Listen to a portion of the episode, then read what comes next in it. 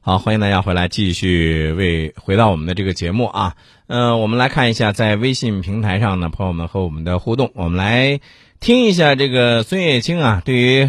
刚才我们提到的这个美国和日本的这个关系呢，他有自己的一段语音观点，我们来听一下啊。他这个美日美关系，啊小时候我比较喜欢养狗，我养了两条特别大特别大的狗，晚上我们都睡一块，嗯，一个被窝睡觉。突然有一天呢，这两条狗跑了，跟别人看家护院了。哎呀，我这个伤心呐、平常我对它那么好，喂它吃，喂它喝，突然有一天它跑了，你说我伤心不伤心？孙老师，这个话话中有话呀，春秋笔法，啊、对呀、而且我看到这个孙老师在这个后面又跟了一句说，请美国注意了，呃，不是所有品种的 dog 都会忠诚到底。呃，这个没有办法呀， 这个事儿实在是没办法。呃，具体怎么看呢？我想想，反正啊，人家这个日本呢，最近怎么说呢？其实呢，国与国之间呢，它既会有矛盾，也会有利益相连。一方面呢，日本想利用美中之间有冲突，甚至挑唆，嗯挑唆他们起冲突，嗯然后呢，从中渔翁得利。那么美国呢，一方面利用日本，另外一方面也一把把他拽到怀里头，嗯跟我走，嗯老老实实的嗯听话，嗯，不然的话你等着。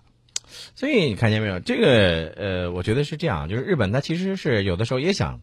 呃，挣脱呃美国对于它的一些这个束缚。所以日本呢，现在就拼命的啊，你看表现出各种比较，我个人感觉比较急功近利的这种做法。嗯啊，又是要修改和平宪法，又是解禁集体自卫权，嗯又是要发展军事力量，等等等等，不断在向美国要好处。嗯，哎，有消息说这个卡特将会在今年的晚些时候呢，会访问中国，而在与此同时呢，美国呢也正在加强亚太地区的军事存在。好像这个俄罗斯这个方面啊军事资料网呢，它有一篇文章就说，这个美国这样做是不是正在为一场大战来做准备？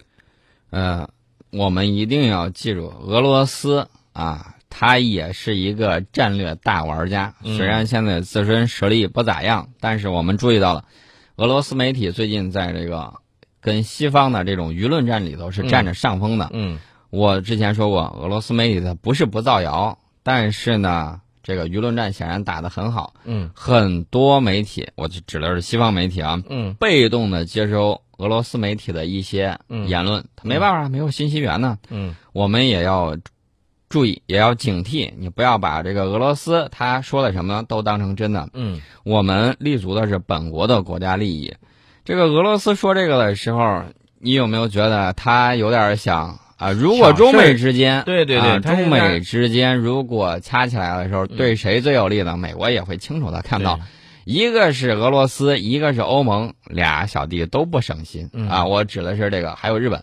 日本跟欧盟俩小弟都不省心，嗯俄罗斯呢，那是对手，那更不省心了。嗯当年把前苏联，嗯啊，解体了，弄垮了，嗯俄罗斯吃了他的心都有。嗯哎，无奈是自身实力不足，自身实力不足的时候，他就要用谋略。所以说，我们啊，要提防这种就是上别人的当。对，呃，你看到这个美国一方面指责日本说这个你小心点儿，不准加入亚投行。嗯然后呢，这边呢，日美修改防卫指针，还新增加了一项什么呢？嗯太空合作。嗯要干什么呢？用卫星监控海洋。嗯大家都知道，太空被视为海陆空之外的第四战场。嗯这个日本强化自卫队跟美军在这个领域的合作，会加快双方的这种一体化运用。嗯这个我们要值得警惕。嗯之前我们曾经说过，日本啊，刚开始先是在那儿说什么，呃，大造历史谣言，对然后呢，一扭脸儿发射了一颗军事侦察卫星。嗯，所以说一定要提防着它。没错，你说到的这个要提防这个事儿，还有一个就是，呃，现在日本和韩国，它在美国的这个计划当中呢，它也会有一些自己的角色或者是任务在里面，对吧？没错儿。那么我们看到，在三月下旬，美日海军呢各自派出了很多战舰，在关岛组成了联合舰群，进行这种实战的演习，嗯而且把它那个战斧式巡航导弹又打了好多发，嗯，标准系列的舰载防空导弹还有鱼雷，哎呀，射了一个遍。嗯这就是要搞实战化。那么三月到四月期间呢，美韩先后举行了关键决断以及秃鹫还有超级雷霆三场联合军演，嗯参演的总兵力那比美日联合军演那要大得多，总人数超过了二十万人。嗯那么俄罗斯媒体怀疑的也是有一定道理的，你这么大张旗鼓的，又是把 F 二十二部署过来，嗯又是要把这个一多半的兵力压到太平洋，嗯，那么你到底是想干什么呢？对，即这个月下旬还没完呢，美国、菲律宾还有澳大利亚三国嗯要在菲律宾举行这种肩并肩2015联合军事演习，嗯参演总兵力要超过一万人，规模是最近五年来最大规模。其中一处演习地点距离我们的黄岩岛仅仅只有二百二十公里。所以你看这个距离非常的近。哎，这个宋伟，你发现没有？美国，我觉得是这样，他不会说直接的同中国呢进行直接的这种军事对抗，但是他可能会用一些热点地区，就是所谓的一些他们的热点地区，来不断的去在中国周边呢去找一些这个小茬儿。呃，这个他一定会的。然后呢，他会，咱们就分析一下咱们周边啊。嗯首先，咱们看看咱周边，其实我们这个怎么说呢？嗯国境线接壤的国家非常的多，对不像美国那样，美国其实占据了一个很有利的地位，嗯两边都是太平洋，对，它这个地理优势啊，有点像这个古代的秦国嗯啊，人家就在关中谷地，往东走，嗯哎，出来就行了。实在不行，函谷关往那儿一守，你进不来。那对，一夫当关，万夫莫开嘛。所以说呢，它有两个大洋做这个屏障，嗯它的优势很明显。但是呢，美国靠常规武器，大家都知道打核大战现在看来是不可能的，对吧？？对对对，那么常规武器，美国使用常规武器能不能战胜中现代中国呢？嗯。我哎嗯觉得可能性约等于零。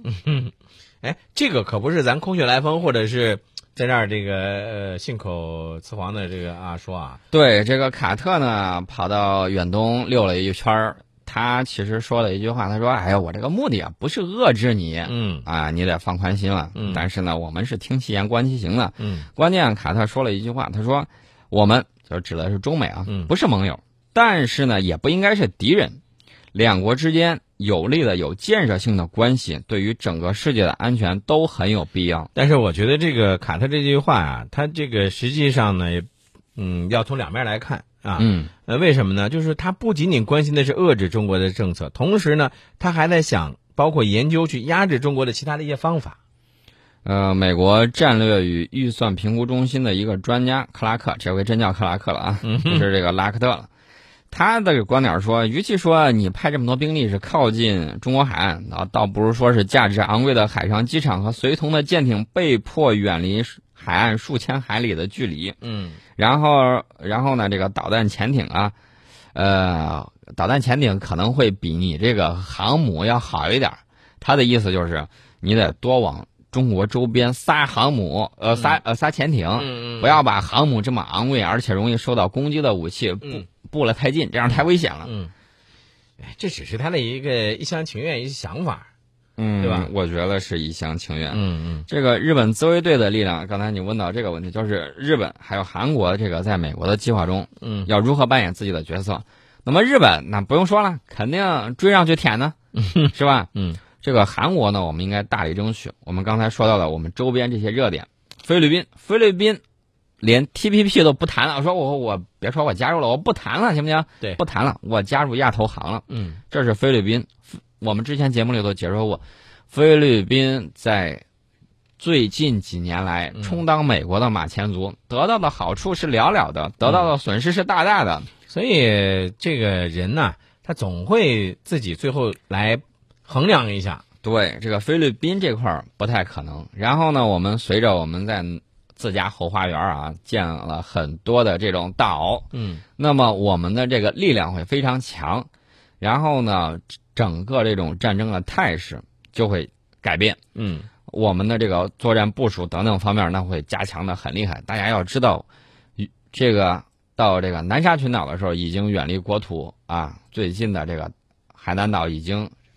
啊已经有几千公里了，就是离着大陆嗯，是吧？这已经很远了。对。那么我们的这些地方呢，有很多军事专家就在分析说，如果在那儿一弄，大家发现没有，旁边的这个越南，嗯其实呢，它就是越南的地形是这个狭长的，嗯战略纵深很长，就是南北战略纵深很长，但是东西很短。嗯那么我们现在在的这个位置呢，据说离它不到五百公里。嗯那么这个地方如果能够起降战斗机的话，嗯呃，我只是说一种军事上的可能性啊，并不是说要威胁谁。我们把自己的事情做好。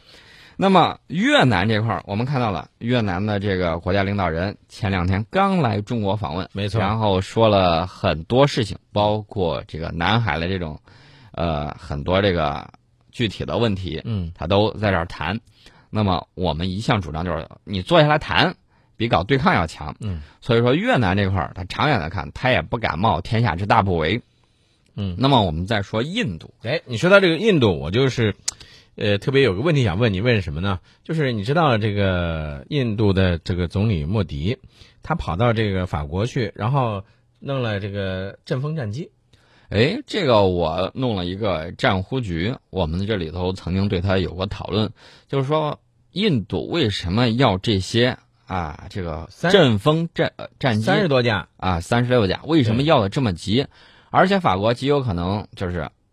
就是立马要拿是拿不出来的，嗯，呃，他可能会在印度从这现役部队里头给他划拨啊、那不是二手的吗？不是二手的，那现现役役部的队的那可可比外贸版的要好。嗯这是这一个个法，国货呢，往国外卖，达索公司最近这些年嗯嗯卖阵风基本上没卖出去一架。嗯然后呢，法国这个生产线它本身国家需要的少啊，嗯这个达索公司呢就很郁闷，老是卖不出去，一弄生意黄了。嗯，呃，除了它之外，其实还有埃及。埃及说我也啊要买对，没阵错，风嗯嗯那么这个样子一下就能把达索公司给救活了。嗯啊，它现在这个生产线都处在这种低负荷运营状态、嗯嗯啊，就是开工不足。嗯那么大家想具体听的话，我会放在这个喜马拉雅和这个优听顶上专门的有一个这个东西，嗯有一个分析，名字呢就叫战忽局。当然了，下午的时候你就能听到了。对，我们重新拐回头来说这个中印。中印之间会不会也爆发一定的被美国挑唆的，然后爆发热点？印度之前受到日本还有美国的拉拢，人家光是口头表态，实际行动没多少。嗯那么第七届中印防务与安全磋商呢，十号是在北京举行。呃，这个防务对话呢，就是要构筑互信，有可能呢会在边境增加四个紧急互动点儿啊。其实跟我们说的一样，就是能坐下来谈，这就是好事儿。没错，嗯。那其实中国和印度之间的这种也是呃友好的一种邻邦。那么这种友好邻邦的这种关系，其实就像咱们说到的那样，如果建立一个互信点的话，四个这个这个互信的这个措施能够多一些沟通的话，那么这也能够有助于减少误判。对我看到印度外交部发言人在十号的时候也说了，我们希望能在这些方面取得进展，同时呢还会谈及众多的防务和核能话题，请静候佳音。嗯所以说呢，我们转了一圈了，这印度也不可能。我们北方邻国啊，俄罗斯，那现在我们啊，我个人不代表本台观点啊，嗯意见就是那是不结盟的结盟。其实我们当年跟美国关系好的时候，那也是不结盟的结盟。嗯，对那么，俄罗斯这块儿也没有啥问题嗯了。那周边那几个小的国家，我们一直睦邻友好、嗯啊，哈萨克斯坦呐、等等等等，对包括这个尼泊尔啊，这个都没有问题。对，那么问题在哪儿呢？日本，日本我们刚才说了，这是打算吃了秤砣铁了心了，那我们一条道跑到黑，我那们也办没办法。嗯，没办法啊。那么剩下来有变数的，其实就在朝鲜半岛，嗯就在韩国，美国拼命了命了，说给人家施压，嗯你必须得把萨德系统部署到这儿，嗯不行的话我就跟你过不去。你要知道，在韩国可是有美国驻军的。是没错，韩国有它的这个基地嘛。那么随着博弈的白热化啊，大家可能会觉得，哎呦这块儿会不会热点？我觉得这儿真有可能。我们呢要跟这个韩国政府好好谈，然后呢既表达我们的诚意，又要指出朝鲜半岛长远的利益所在，